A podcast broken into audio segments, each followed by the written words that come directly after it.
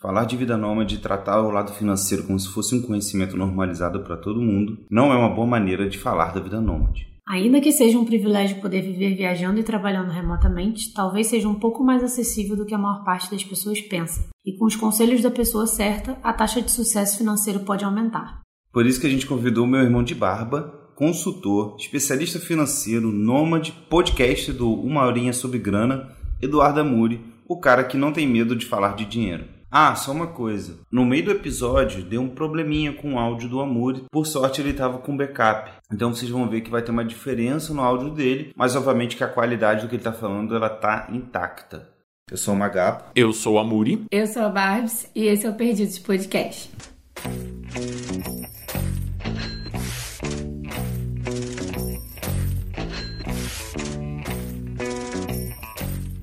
Olá, tudo bem? Seja bem-vindo. muito tempo que a gente queria gravar contigo, cara. A gente tá muito feliz por esse momento aí. Ah, muito obrigado pelo convite. Acompanho o trabalho de vocês sempre. Então, uma alegria estar aqui. esse tema da gente poder falar de dinheiro, quando a gente fala de Eduardo Amor, já vem do Eduardo Dindim, né?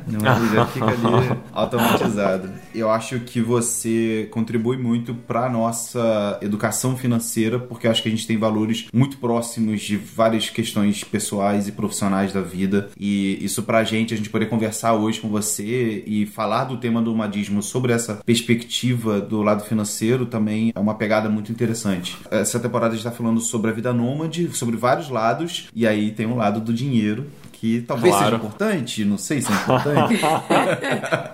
É, para mim é uma, é uma alegria porque junta duas coisas que eu adoro conversar, né? Que é viagem e dinheiro. Então, eu sempre, quando eu comecei a viajar, eu tinha essa incerteza. Será que as pessoas vão querer ler textos sobre finanças em viagem? Porque é um negócio que eu adoro fazer. Eu começo a ver aqueles sumários de gastos e a vida das pessoas em outros lugares. Eu adoro ler aquele negócio. Mas eu não sei se outras pessoas gostam também. Então, foi uma, uma aventura interessante, assim. Enquanto eu tava viajando, escrever sobre isso, destrinchar a educação financeira por esse prisma, né? Das viagens e tudo mais. Então é uma alegria encontrar pessoas que curtem essa fusão de assuntos também. Uma das coisas que mais perguntam pra gente, eu acho que é uma percepção que as pessoas têm, é de onde que vem a nossa capacidade de poder viajar. E a gente sempre deixou claro que no início a gente não estava fazendo grana, a gente começou a ser nômade e depois começou a ser digital. A nossa ideia era tentar fazer dinheiro localmente. Então a gente consumiu a nossa reserva de dinheiro até esse ano foi quando a gente começou a perceber o valor que a gente poderia entregar digitalmente e as coisas foram começando a rodar. Mas ainda assim, obviamente, as pessoas perguntavam muito pra gente se a gente era milionário. Vocês eram herdeiros? Se a gente era herdeiro, é, se aconteceu alguma coisa ali, alguma meritocracia de família. Eu acho que talvez por ser um termo muito novo para as pessoas, elas entendem, tipo, é, só relacionam diretamente com viagem e acham, tipo, não, já relaciona com as férias, né? Tipo, putz, pra eu viajar eu preciso juntar dinheiro durante um ano inteiro para tirar 30 dias de férias. Se a gente vive viajando, ah, não, só pode ser milionário, né? Não sei pessoa pega aquele dinheiro que ela gastou em 30 dias, multiplica por 12 e pensa, não, não sei Eu lembro que o primeiro país que eu fui e fiquei um tempão, assim, fiquei quase três meses, foi Moçambique, que é um lugar inusitado e meio paradisíaco, assim, né? O lugar que a gente estava era muito paradisíaco. E aí, terça-feira é meu pior dia de trabalho, é o dia que eu atendo os alunos. Então, teve uma terça-feira que eu atendi nove pessoas, e são sessões de uma hora. Então, no último atendimento, eu já tava, assim, cambaleando, cansado. Nossa. E aí, é, é um cliente antigo que já me conhece há bastante tempo, e ele falou, onde você tá? Eu falei, ah, eu tô em Moçambique, tá muito perto da praia. Aquele, ô, oh, vida mansa. Eu falei, pô, vida mansa é meu nono atendimento aqui, sentado nessa cadeira. Eu tô há nove horas aqui. então, é uma vida maravilhosa, é uma vida privilegiada, mas enfim, a gente tá trabalhando, né? Sei lá, eu tô trabalhando. Então, é. teve outras vezes que eu converso com a minha mãe bastante, né? É tipo quinta-feira, né? E a gente chegou no lugar na segunda. E ela pergunta, e aí, filho, o que, que você conheceu? Eu falei, mãe, só a cadeira de casa, porque eu tô trabalhando todos esses dias aqui. Segunda, é. terça, quarta e quinta. Então, é uma situação inusitada para as pessoas, né? Eu acho que vai ser interessante pelo lado de projeção visual agora, a pandemia, do jeito que tá acontecendo, porque muita gente foi obrigada a trabalhar de casa, aqueles que puderam, obviamente. E aí, quando a gente estiver viajando, voltar a viajar, né, viver como nômade, a pessoa perguntaram como é que tá sendo a vida? Olha, tá sendo o que você via na pandemia, assim. Você... a gente fica a maior parte do tempo em casa, de vez em quando a gente tem um tempo para poder pra rua, sabe? Vai ser sim, mais ou menos sim. isso. A gente passou uma época na França também. E aí as pessoas imaginando os restaurantes na França e Michelin e tudo mais. Aí a pessoa, e aí, o que, que você tá comendo? Eu falei, bom, hoje eu comprei peixe e a gente fez peixe, arroz e salada aqui. A gente faz feijão e congela feijão. Então é, é engraçado, né? A romantização que a gente faz da vida dos outros, assim, é muito interessante de, de ver. Mas- E você acha que hoje em dia essa questão da vida nômade, ela ainda é muito mais pra elite da sociedade brasileira e por elite eu boto assim no lugar mais as pessoas que ganham, não sei, 5, 10 salários mínimos, mais do que isso no mês, talvez? Ou é algo possível pra classes mais baixas? Eu acho que é um estilo de vida de elite por dois grandes motivos. Primeiro que a renda média per capita no Brasil são dois mil reais por mês. Então a gente está falando de uma base de pirâmide que ganha pouco. Metade da população ganha menos do que um salário mínimo, literalmente. Metade da população do Brasil. Então se a gente for analisar toda a população brasileira, sem dúvida, esse estilo de vida é um estilo de vida privilegiado, ele custa mais caro. Esse é o primeiro motivo, né? Ele custa caro, porque você vai comprar passagem, você vai fazer uma série de coisas que muitas vezes não passam pela cabeça de quem tá na base da pirâmide, quem tá ganhando menos do que a camada mais privilegiada. Esse é um primeiro ponto. E segundo, que os trabalhos que podem ser exercidos por pessoas que não tiveram tantas oportunidades na infância, no início da vida adulta, eles não necessariamente são digitalizáveis. Sim. Então, Exatamente. eu sei que vocês são artistas, trabalham com fotografia, com design, você trabalhou em empresa, com consultoria. Então, não é uma ocupação, assim, básica, né? Ela envolveu um estudo, um investimento da sua parte. E do meu lado Não é também. popular, né? Não é popular, não é popular. Não é uma pessoa que trabalha numa lanchonete, não é uma pessoa que trabalha num hotel como camareiro, coisa assim. Então ela vai ter muito mais dificuldade. Então sim, eu acho que é mais acessível do que as pessoas privilegiadas pensam que é, mas não é tão acessível quanto a gente gosta de achar que é. Quem já está nesse métier, quem já está rodando por aí, a gente não pode esquecer que é uma posição muito privilegiada, na minha opinião. Verdade. E interessante pelo, pelo que você falou que a gente tem dois lados para que isso seja mais acessível, dois caminhos, né? Um é naturalmente o aumento da renda do brasileiro, né, média, isso que a primeira informação que você trouxe, e outra a gente talvez dar mais acesso e conhecimento é, técnico para essas profissões que, que não necessariamente demandem coisas, né? E aí eu faço até um parênteses para um alt tab, um momento alt tab aqui, para o trabalho da Kelly, que ela mostra muito esse lado de gestora virtual. Então ela pega muitas vezes as pessoas que trabalham como assistentes, técnicos administrativos em empresas e, e aí ela mostra um lado de, também que é possível você fazer isso digitalmente, né? Então é uma parada bem legal. Sim, com certeza. É, eu tenho na minha gigante empresa, grande corporação, somos eu e mais uma pessoa, né? Que é uma pessoa que me ajuda com a- toda a parte burocrática, assim. Então, toda a logística, ela me ajuda muito, é a Elo. E a Elo, eu vi uma vez na vida no casamento do irmão dela, só. Caraca. O irmão dela é amigo meu. Então ela trabalha da casa dela, a gente conversa basicamente todos os dias, mas é um trabalho perfeitamente possível de ser feito remotamente. Então, nesse sentido, trabalhos, por exemplo, como o de vocês, que difundem um pouquinho essa cultura, são extremamente úteis, porque eles abrem possibilidades para as pessoas, né? Então as pessoas vão lá, olha, talvez dê. Talvez uma profissão que eu não imaginava que pudesse ser remota, talvez ela possa funcionar de maneira remota. Então eu acho que tem um papel fu- fundamental. Se a gente quer que as pessoas enxerguem essa possibilidade, a gente tem que colocar esse assunto na mesa, a gente tem que falar sobre ele, que é algo que vocês fazem. Eu assisti o vídeo de vocês sobre o custo de vida, sobre as possibilidades, achei super legal, assim, super pé no chão. Ah, que então bom. gostei bastante. que bom. Se você não achou danoso a gente falar disso, então tá bom. Não, que isso, cara. Que isso, a gente tem que falar, sei parar.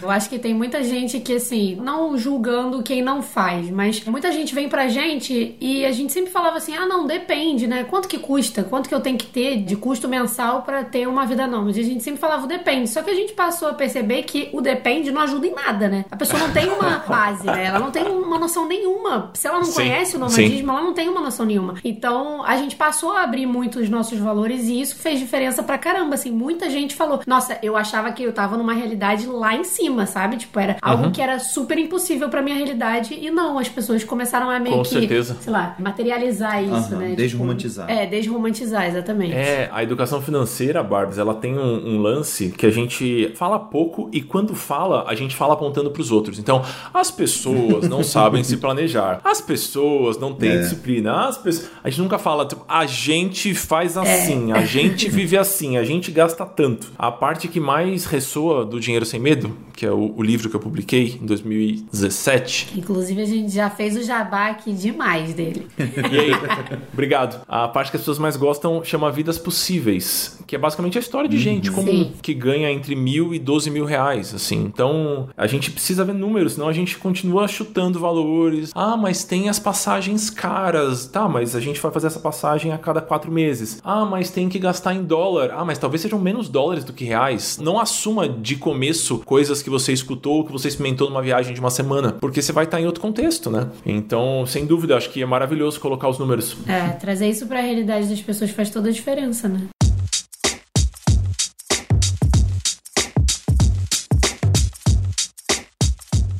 Agora você tá estabilizada em Brasília e aí a gente quer saber, você agora tá do outro lado, você foi pro, foi pro outro time, né? Outro time, outro time, sim. Antigamente tinha negócio de time do casado, time do solteiro, agora é o time dos nômades, time dos, dos fixos, né? Você trocou de camisa foi pro time dos fixos. E o que, que você vê de diferença, financeiramente falando, pra vida de um casal nômade e um cachorro, pra um, um casal nômade com cachorro com base fixa? Curioso, né? Eu ainda tô me adaptando, né? Porque faz pouco tempo. A gente tá aqui tem um mês e meio. Agora completou um mês e meio. Mas talvez você puder comparar também com o antes de você virar nômade. As diferenças que você percebeu. Ah, tá bom. Antes dessa empreitada nômade, que durou um ano e alguma coisinha, um ano e meio talvez, a gente tava morando em São Paulo, que é uma cidade ridiculamente cara, e a gente morava num bairro caro. Então a gente tinha. O nosso círculo de despesas girava em torno do nosso estilo de vida em São Paulo. Então a gente tinha os lugares que a gente gostava de ir em São Paulo, a gente pagava um aluguel em São Paulo, a gente tinha médico do veterinário de Jorginho, médico nosso, dentista nossa, tudo em São Paulo. Então a gente montou um estilo de vida numa cidade das mais caras da América Latina. E a gente saiu do Brasil com essa visão, assim, bom, somos brasileiros, moramos em São Paulo. A gente chegou em Moçambique, né? E em Moçambique, se você está disposto a viver como os locais vivem, você vive muito barato. Se você quer viver como os expatriados vivem, aí é outra história, você vai gastar uma bala. Mas se você quer viver como os locais, você vive barato. Você compra a sua comida na rua, você faz sua compra de vegetais nas banquinhas. Você vai ter poucas opções de carne vermelha, você não vai ter 16 tipos de corte. Você vai comer peixe. As opções são mais reduzidas. Então acabou sendo um choque porque a gente saiu de um lugar com muitas opções e a gente estava num lugar com poucas opções. E o que isso fez gritar para mim foi que talvez eu não precise de tantas opções assim. Isso foi a primeira coisa que me chamou a atenção assim. Eu achava que eu era menino de cidade grande, que eu adorava ter muitas opções e tudo mais. E agora eu falo, olha, eu acho que com menos opções isso funciona também. A gente saiu de Moçambique e foi pra Sérvia, que eu tô vendo sua camiseta de Belgrado agora aqui. A gente tá no Zoom enquanto grava É, isso. exatamente. Maravilhosa. Então, Belgrado é uma cidade muito barata. Se for comparar com São Paulo, meu Deus, isso é muito barato. Pra você comer fora, pra você cozinhar em casa, é sempre muito barato. Então a gente foi passando por extremos. E aí, o que pra vocês foi Montreal, que é uma cidade cara que eu sei que vocês passaram, pra gente foi a França, que foi assim uma- um absurdo de dinheiro. Então a gente ficou brincando de variar o orçamento muito rápido em pouco tempo. A gente ficou três meses em cada lugar, mais ou menos. Então foi uma experiência muito interessante. O que eu percebo agora que eu me estabilizei aqui em Brasília é que um pouquinho dos pequenos choquinhos de adrenalina que eu tinha viajando, eu compenso consumindo aqui. Então, por exemplo, em Maputo, que a gente ficou um tempinho, né? A vida era sempre, ela sempre ficava brilhando coisas novas, porque a gente estava num lugar completamente desconhecido. E as pessoas falavam português, mas não eram portugueses nem brasileiros, então eram sempre relações interessantes que iam se formando ali. E eu sentia que eram relações que não envolviam consumo, porque as pessoas lá eram muito simples. Então, eu tinha esses prazeres de conhecer coisas novas sem consumir. Aqui em Brasília, em época de pandemia, as coisas estão menos opções assim, né? E aí a gente abre o iFood, e aí a gente compra um negócio mais gostosinho, assim, né? Pra dar um jantar, depois trabalhar o dia inteiro, ah, como é um negócio gostoso aqui. E aqui a vida é cara também. Então eu percebo que um pouco das descargas de adrenalina que a viagem em si me trazia, aqui eu tô compensando com consumo. Então eu, por exemplo, trabalho com os alunos e às vezes eu preciso olhar a carteira de investimento. E a carteira de investimento ela vem num relatório em PDF, que tem as letrinhas desse tamanho, bem pequenininho. e eu trabalhava numa telinha de 13 e eu precisava colocar a planilha do aluno mais o PDF, mais as separações, o portfólio e tudo mais, numa telinha de 13. Agora eu pensei, ah, eu tô aqui, eu tenho uma mesa, eu não vou sair daqui. Acho que eu posso comprar um monitor. Aí comprei um monitor.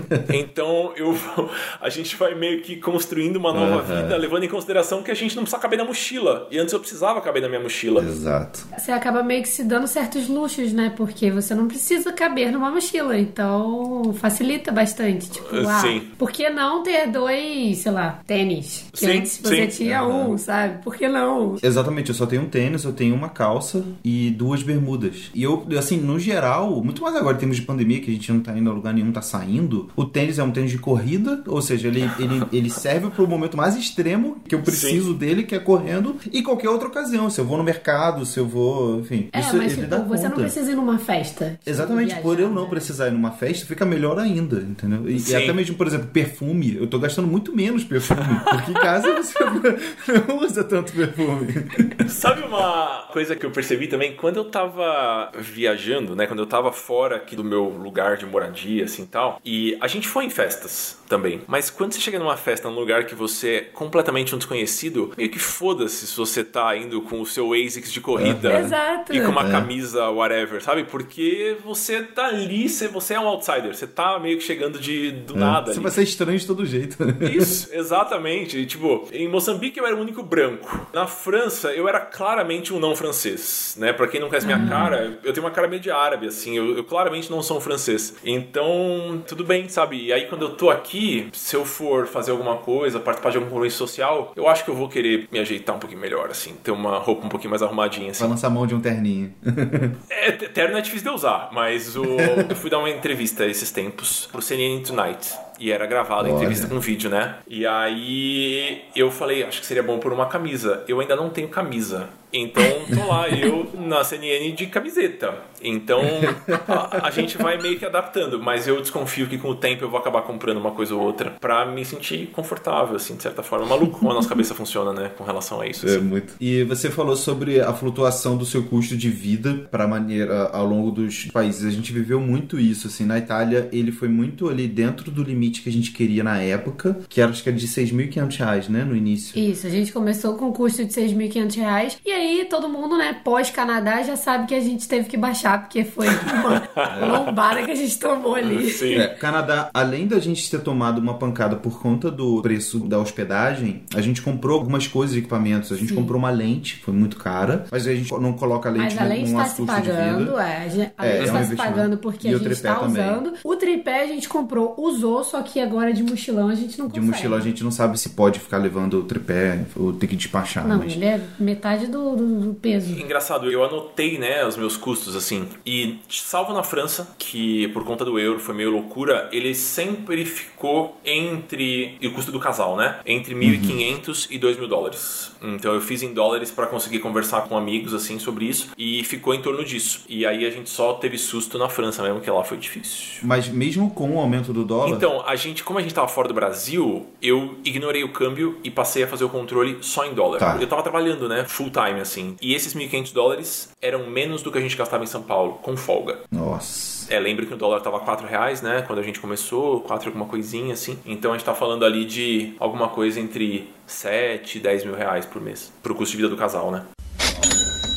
Uma coisa que para mim foi tentando aprender na prática, e aí eu não sei se de repente você tem um, um, resumo do que pode se falar, é quais são as principais armadilhas financeiras, armadilhas no sentido de comer seu dinheiro se você não prestar atenção, como por exemplo, a questão da taxa de câmbio, uma cobrança por remessa para você enviar real uhum. para dólar, a própria desvalorização do dólar. O que, que você vê como armadilha para as pessoas que vão se tornar nômades ou que já são nômades ficarem atentas? Eu vou dar um exemplo com um cenário e aí a gente tem tenta fazer a transposição para outros cenários possíveis, né? Tem algumas pessoas que juntam uma grana e aí vão viajar por aí, vão dar uma rodada por aí, e talvez não estejam trabalhando e tudo mais. Então elas juntaram esse dinheiro. Vamos supor um casal que juntou 50 mil reais. Um erro que eu percebo muitas pessoas cometendo é elas não fracionam esse dinheiro para períodos menores. Então elas falam assim: ah, esses 50 mil reais tem que durar um ano ou tem que durar nove meses. Então ela pega um período muito grande e gerenciar períodos grandes é algo horrível de se fazer. Então faz muito mais sentido ela pegar um pedacinho desse 50 e separar para um mês e depois pegar esse dinheiro que separou para um mês e separar por semanas do que separar um pedação de tempo de uma vez só. Porque a gente não tem capacidade de fazer isso, né? É, a gente perde a noção da grandeza. Completamente, completamente. Porque sempre vai ter, você vai olhar lá, você partiu de 50. Aí quem tem 50, quem tem 49, whatever, então gasta mil. Só que são mil reais que você está gastando, não é pouco dinheiro. É. Então a gente tenta fracionar para considerar períodos menores. Isso é especialmente importante para os nômades, porque tem muitas coisas para olhar, né? Quando você é nômade você vai chegar, você tem que ver onde você vai dormir, onde você vai comer, onde você vai fazer mercado, onde você vai lavar sua roupa. Então, a nossa disponibilidade cognitiva para olhar para dinheiro, ela é reduzida quando a gente está nesse período de estresse. Estresse bom, assim, a gente está vendo muitas coisas. Então, é muito legal se a gente puder simplificar. E um jeito de simplificar é compartimenta em espaços temporais menores. Facilita muito a vida. Então, acho que esse é um, um erro que as pessoas cometem bastante. Excelente. Eu tô pensando se eu tivesse escutado isso há um tempo atrás.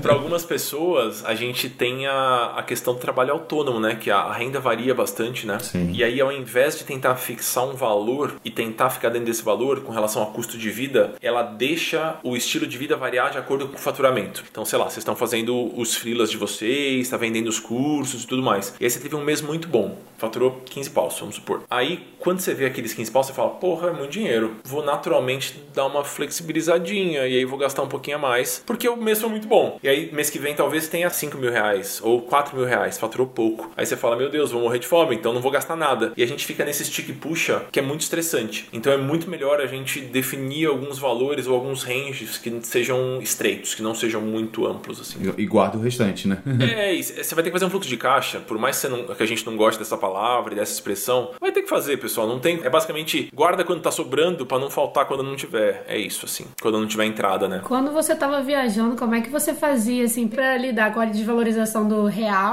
e tipo a taxa de câmbio também, sabe? Tipo, uhum. sempre que você chegava num lugar e tal. Então, eu comprei o risco, Barbs.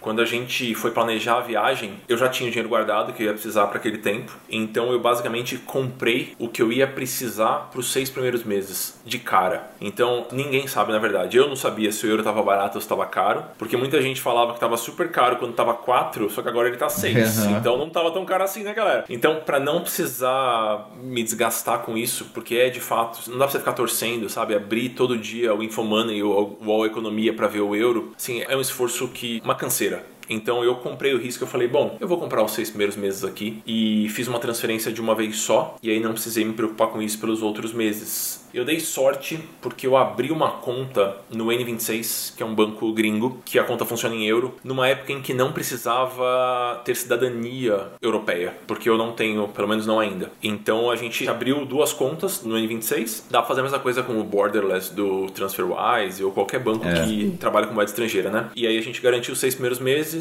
e aí a gente torceu pro euro baixar, talvez, pra gente comprar depois. Acabou que a viagem foi interrompida, a gente teve que voltar pro Brasil por conta de uma questão de família da Gabi, então a gente acabou não tendo essa segunda perna internacional, a gente acabou viajando aqui pelo Brasil. Mas eu faria assim de novo, sabe? Eu não tentaria me antever aos movimentos do mercado, porque ninguém sabe quanto vai ficar. Para quem tá se planejando, Barbs, o que eu geralmente sugiro é: se você sabe que você vai viajar daqui a seis meses ou daqui a um ano, ao invés de você tentar adivinhar qual é a melhor hora para comprar o euro alguma coisa assim, vai comprando todos os meses, não importa se tá caro ou se tá barato, na sua opinião. Sim. Só tenha a disciplina de comprar comprar com frequência essa moeda, porque aí você garante um preço médio. Então, se tudo der errado e o euro subir, pelo menos você garantiu um pedaço aqui no começo. Se tudo deu certo e o euro caiu, nos próximos meses você vai comprar barato. Então a gente tenta criar uma sensação de estabilidade porque a gente está comprando sempre. Então acho que pode ser uma estratégia boa também. Como é que vocês faziam quando vocês estavam fora? Então, o primeiro país que a gente foi foi a Itália. A gente levou uma quantia em dinheiro para a Itália. Aí acabou até sobrando um pouco de dinheiro. Acabou dando menos, foi mais barato do que a gente tinha imaginado em termos de uso de, papel mesmo. E o Airbnb a gente paga no cartão. Então a maior parte do dinheiro já, já tava indo no cartão. No Canadá é que a coisa desandou porque a gente passou a usar o cartão e o cartão do Brasil. A gente não tinha. A gente tinha... ainda não tinha o TransferWise. É. Hoje a gente usa o TransferWise. Na verdade, vale um parênteses. Na Itália a gente tentou fazer o N26 e fomos negados. Na época que não precisava. Hoje eu tenho a cidadania, posso tentar de novo. Mas a gente na época não sabia que podia tentar de novo. E a gente tentou meio que no final da Itália só. E aí não deu mais tempo tempo, sabe? De, de chegar o cartão. Aí a gente desistiu, não fez. Mas, se eu não me engano, o N26 é só pra euro? A conta do N26 é em euro, sim. Ah, tá. Então não é tipo o TransferWise, né? Que você pode guardar diferentes moedas. Ah, não, não é multimoedas como o TransferWise. Não, é, é só euro mesmo. É, então acho que pra gente é, hoje o, o, TransferWise vai cair melhor. melhor. Ah, sim, sim. No Canadá que a coisa desandou mais porque a gente passou a usar muito cartão, a gente ficava sacando dinheiro em real, aí ficava pagando taxas em real não, em dólar canadense. A gente tentava sacar uma quantidade possível do dinheiro, mas como a gente ficou muito tempo também, nosso, assim, a gente sentiu muito o que que é 6%, quase 7 de IOF, sabe? Então, sim. para a gente doeu. E eu lembro lá que a gente chegou a conhecer um casal nômade que estava começando começando também a vida nômade. E ele apresentou esse cartão verde, assim, um verde fluorescente. Ele falou, cara, eu pedi aqui, chegou aqui no É, Canadá. eu acho que é porque a gente não tinha noção que dava pra ter um cartão do TransferWise. É. A gente achava que era Ah, só sim. a conta. Quando a gente descobriu que dava pra ter um cartão que você não precisa pagar a taxa, né? Tipo, Exato, é. Eu podia usar, ao invés de usar o meu cartão do banco, poderia usar o do TransferWise. E aí eu falei, caraca, agora eu vou ter que correr atrás disso. Aí na Sérvia a gente começou a, É. a correr atrás disso e o cartão chegou em Portugal até. em Portugal, e aí foi tranquilaço, assim, foi na época que o euro subiu porque a pandemia chegou, e aí, tipo, Isso. a gente pegou um euro a 4,80. Não, 4,40. 4,40. A gente pegou Foi a tipo, última voltou leva. lá pra Itália, porque na época que a gente tava indo na Itália, o euro tava isso. Então, tipo, nossa, sim. tava ótimo. Aí até metade de Portugal, assim, mais ou menos, a gente ficou com esse euro de boa, só no finalzinho que a gente teve que comprar a seis e pouco, né? Isso, é. Eu acho que essa combinação, pra quem for possível fazer isso, né? De ter um cartão internacional e algum cash, grana de papel mesmo, Exato. eu acho que pode ser uma boa. Eu lembro que eu fiquei em dúvida, será que eu levo dinheiro de papel, um pouquinho de dólar? Sei lá, porque dólar funciona em qualquer lugar tal. Ou será que eu vou só com o cartão? E aí eu fui assaltado no primeiro dia de viagem.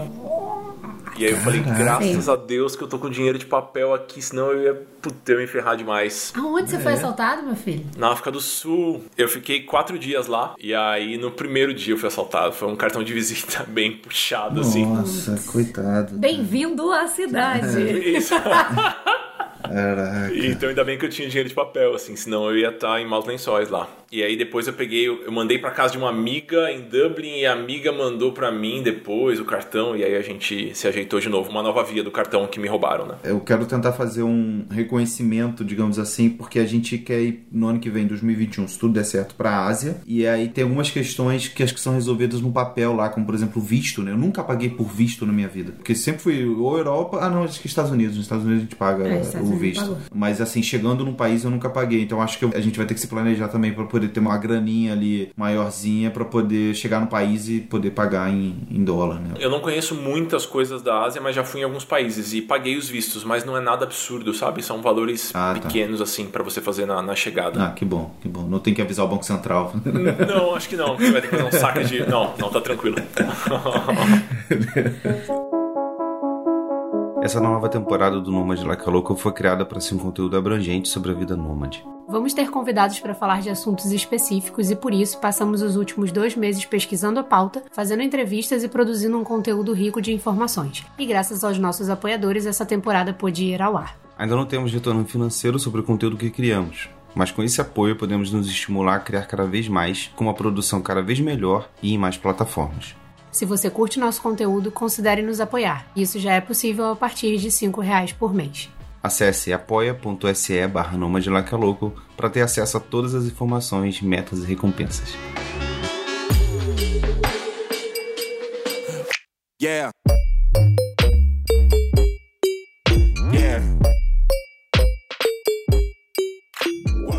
Agora, sobre essa questão de se planejar, assim, a gente costuma falar para as pessoas. Na verdade, acho que todo mundo costuma falar isso para as pessoas. É, ah, o ideal é você ter pelo menos uma reserva para seis meses, para se virar em seis meses, e nesses seis meses você corre atrás de continuar alimentando essa reserva, né? Eu daria o conselho de ter uma reserva para mais tempo, porque pra gente seis meses não foi suficiente pra gente começar a ganhar dinheiro. Não foi para os lugares que a gente foi. Mas a gente teve toda uma questão de se reorganizar pro digital, foi toda uma, uma diferença. Se a pessoa já começar e tiver um trabalho já todo mês entrando um freela, beleza, tudo bem. Agora, no nosso caso, não tinha todo mês entrava um Exato, freela, é. né? Então, como é que você diria, assim, pras pessoas? Como é que foi, talvez, a sua organização pra se planejar pra poder virar nômade? Eu vou correr o risco de parecer um pouco chatão assim, mas vamos lá. É, a minha sensação é que, não tô falando que é o caso de vocês, mas algumas pessoas elas se colocam numa posição de confusão e de sofrimento à toa. Elas sabem que elas vão precisar ganhar dinheiro digitalmente, vamos supor. Ela, eu vou querer viajar e aí eu vou querer ganhar dinheiro digitalmente porque eu quero continuar viajando, eu quero viver viajando. Então ela tem essa vontade, né, esse sonho. Ao invés de tentar começar a ganhar dinheiro remotamente no Brasil, ela deixa para tentar fazer isso na estrada, enquanto ela tá viajando. E isso, na minha opinião, é um erro muito grande. No caso de vocês, vocês esperavam trabalhar nos lugares. Então, Sim, exatamente. mas tem pessoas que elas sabem que elas não vão querer trabalhar, sei lá, se ela estiver na Europa, trabalhar em restaurante ou trabalhar fazendo alguma coisa que dependa da presença física. Ela sabe que ela não quer isso. Ela quer poder viajar por aí. E aí ela tem a chance de fazer isso no Brasil, na casa do pai, tranquilo, ou junto com um companheiro ou companheira, sabe, pagando um aluguel mais baratinho ali, com a vida já esquematizada. E ao invés de usar esse tempo para montar um negócio online estando num lugar fixo, ela deixa fazer na estrada. E é difícil, pessoal. É difícil, assim. Então, eu canso de ver gente que começou a viajar e fala, beleza, daqui a três meses tem que sair. Aí a pessoa vai começar a estudar marketing digital, vai começar a estudar como montar um produto, vai dar um trampo. Capaz de dar ruim ela ter que voltar para casa, né? Sim, sendo que era só ela ter começado antes. Para ganhar dinheiro remotamente, ela não precisa necessariamente estar viajando, ela pode fazer isso do conforto da casa dela. Então, no meu cenário, sempre foi meu maior sonho de consumo da vida. Assim, eu nunca quis alguma coisa mais do que isso, né? De poder viajar e trabalhar ao mesmo tempo. E, e poder viajar muito. Era o que eu queria fazer desde muito moleque, assim. Você tá com saudade da estrada. Tô bastante, jeito, tô bastante, tô bastante. É que bom que as pessoas não vendo minha cara agora, só estão escutando minha voz aqui, mas sim, eu, isso pra mim é uma dor, me dói, assim. Então, quando eu comecei a visualizar que isso seria minimamente possível, foi tipo em 2014, 2015. Foi um processo assim, eu trabalhava com computação, pra quem não sabe, eu trabalhava com computação, queria mudar de área, e aí lá pra 2009, 2010, 2011, eu fiz uma transição e passei a trabalhar com finanças. É a minha carreira desde então, né? Só que no início era presencial os atendimentos, mas eu sabia que em algum momento eu ia querer rodar por aí. Então eu comecei a tentar levar o meu trabalho pro online o máximo possível. E aí em 2015 para 16 isso já estava acontecendo. E aí eu viajei em 2018. Então foi um processo de anos até conseguir montar uma, uma presença online que me permitisse estar em qualquer lugar de fato, sabe? Então foi um processo longo, eu não acho que é elementar assim. E olha que minha área ainda é super é acessível nesse sentido, né? Para quem tá, por exemplo, vou viver de freela, vou trabalhar com design ou coisa assim, porra, é treta conseguir cliente assim, né? Ter um fluxo de clientes que te permita estar tá por aí rodando, ainda mais em país caro. Então, eu acho que se você pudesse preparar muito antes,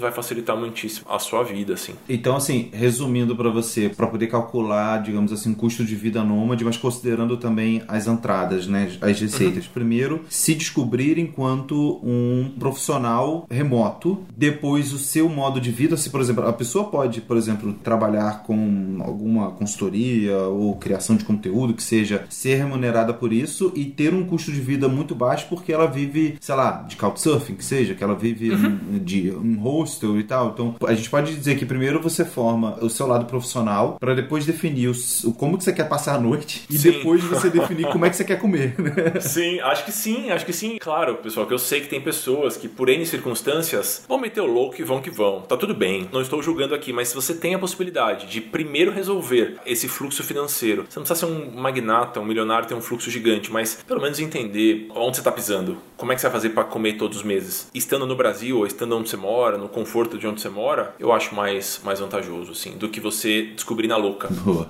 A gente acabou se conhecendo, né, pra quem não sabe, no, no grupinho de Telegram, né, do, Podcast Nômade do Heitor. do podcast Nomad, sim, do Heitor, exato. Lá a gente vê muita gente chegando, né? E a pessoa fala, ah, eu vou viajar amanhã, queria aprender um pouquinho sobre viver na internet. Fala, Uf, você tá um pouco atrasado, assim, sabe? Se você foi obrigado e foi arremessado nisso, tudo Exato. bem, compreensível. Mas se você tem a possibilidade, por que não? Sabe? Por que que você vai se colocar nessa posição de sofrimento, assim, voluntariamente? É. Mas esse passo a passo que você comentou, Magapo, eu acho que faz todo sentido, assim. E aí, se a gente puder consumir todo o conteúdo que já está disponível sobre isso, então você pode encontrar um casal, uma pessoa que viaja do jeito que você acha que é legal viajar. Exatamente. E aí você cola neles. Então, se quem tá escutando curte o jeito que vocês viajam, vocês abriram o orçamento de vocês trocentas vezes já. Então a pessoa pode, ela não precisa ser pega de surpresa. Ela pode simplesmente se aproveitar do que já tá disponível por aí, né? É. Perguntam muito pra gente, ah, mas como é que eu sei meu custo de vida? Tipo, simplesmente a conta que a gente fez foi, hoje morando em Botafogo, na época, no Rio de Janeiro, quanto que a gente tem de custo de vida? Baseado numa vida de conforto, né? Confortável do jeito que a gente estava vivendo. Sem muitos luxos, mas confortavelmente. E a gente chegou nesse valor de 6.500 reais. Então, tipo, a gente meio que, quando viu o, o tamanho do dinheiro que a gente tinha guardado sem planejamento, que simplesmente a gente guardava dinheiro, tinha esse hábito, a gente falou, dá pra gente viajar por tanto tempo, tendo é esse conforto, sabe? Tipo, beleza que no Canadá tivemos um desconforto com esse dinheiro, mas se adequa, né? Tipo, na Sérvia a gente viveu luxuosamente, entendeu? É- é, Sim. tem altos e baixos, né? Então, não sei se pra você também foi mais ou menos isso, de ver quanto você já tinha e projetar isso pra quantos meses de vida você tem, né? Sim, sim, Pra mim e pra Gabi, porque pra ela foi uma, acho que uma dor maior, porque ela ficou sem ganhar dinheiro por muito tempo. Então ela saiu do Brasil sabendo que ela ia queimar a reserva dela. A gente meio que dividiu os custos da viagem, eu peguei uma parte maior porque ia continuar trabalhando, ela pegou um pedaço menor, mas que bagunçou bem a reserva dela financeira. Então a gente fez uma conta mais ou menos assim: ah, por 12 meses a gente está disposto a colocar essa grana aqui e viver essa experiência? Tamo super. E aí a gente foi a partir daí. Então essa grana funciona para X meses e aí a gente vai ver como é que a gente vai seguir a partir daqui. Então pra gente foi assim também.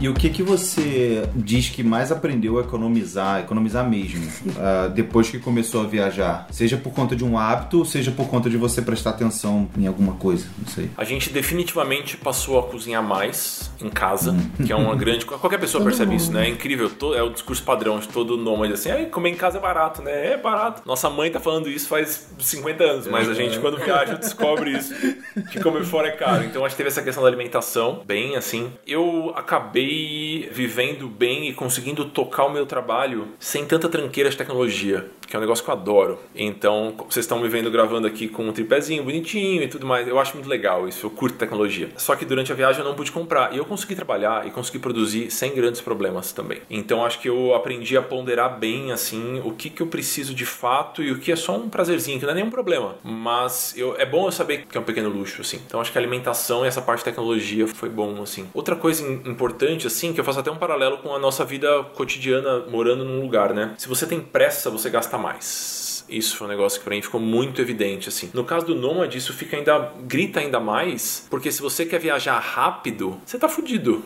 É isso. Uhum. Exatamente. Se você tem pressa, se você tem datas fechadas, assim, você vai ter muitos problemas. Porque você vai ter que comprar passagem aérea, você não vai poder viajar por terra, que é super caro. Exatamente. A passagem aérea não se dilui com o tempo, né? E não importa se o lugar é barato ou não. Se você viajar rápido na serve e viajar devagar, é totalmente diferente, né? Sim. Exatamente. Então a pessoa fala: Não, eu vou pra Tailândia porque a Tailândia é barata. Você vai gastar seis pau de passagem. Então você vai ter que ficar um tempo lá pra justificar Aham. isso aí. Pra ficar barato, tem que ficar um bom tempo. Só que o mundo é legal pra cacete, tem um monte de lugar, a gente fica ansioso e aí a gente quer sassaricar por aí. Isso eu aprendi, assim, se a gente aquieta a bunda no lugar, facilita muito, assim, o processo de ter um custo de vida mais condizente, assim.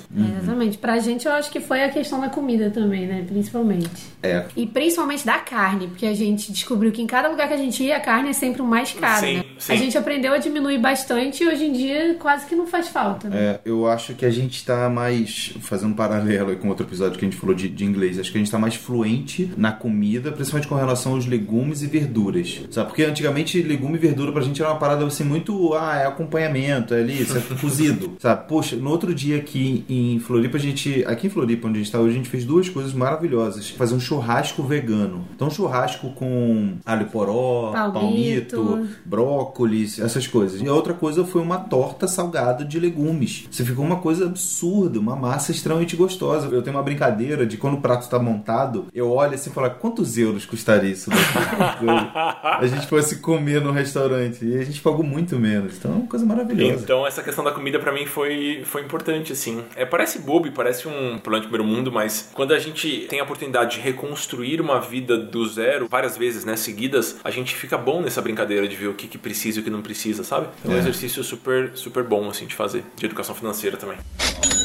Eu vi um post no seu blog que eu me amarrei, que acho que se tornou um dos meus posts favoritos, assim, da internet, que é você falando sobre o sistema financeiro em Moçambique. A questão do aplicativo. Não é aplicativo, né? Aquele do, do- da mensagem de texto Sim. que usa como uma forma de você ter crédito, né? E gerar pagamentos, melhor dizendo. O que, que você já viu de diferente na relação de dinheiro pelo mundo? Ou se esse caso de Moçambique foi o que mais te surpreendeu? Esse caso de Moçambique é o que mais me chama atenção, porque basicamente existe uma moeda paralela no país. E um sistema paralelo que não passa pelo banco. Isso eu nunca tinha visto. Cara. Assim, eles pegaram um país que estava claramente, tecnologicamente, para os nossos padrões atrasado, e eles deram 16 passos na frente, porque basicamente eles conseguem incluir financeiramente as pessoas sem precisar que elas tenham um documento, sem precisar que elas tenham RG. A dificuldade é a mãe da inovação, né? Então, basicamente, eles estavam fudidos lá, sem internet nos lugares, mas sinal de celular tem. Então, basicamente, o M-Pesa, que é esse sistema, é uma rede financeira que funciona em cima de uma tecnologia que é a do SMS. Você não precisa ter o sinal de internet. E mais importante do que isso, você não precisa ter o smartphone. Então, com um celular simplesinho, Nokia antigo, que é super utilizado por lá, você consegue fazer as compras e as vendas. Então, isso para mim chamou muita atenção. Uma coisa que eu sabia que era assim, mas ver na prática me assustou um pouquinho. A gente conheceu uma turminha de países ricos, né? Pessoal da França, da Alemanha, da Áustria. Então, um pessoal que claramente conta com um suporte maravilhoso do Estado. Uhum. Então, é um pessoal que fala que se perder o emprego, vai ser uma grande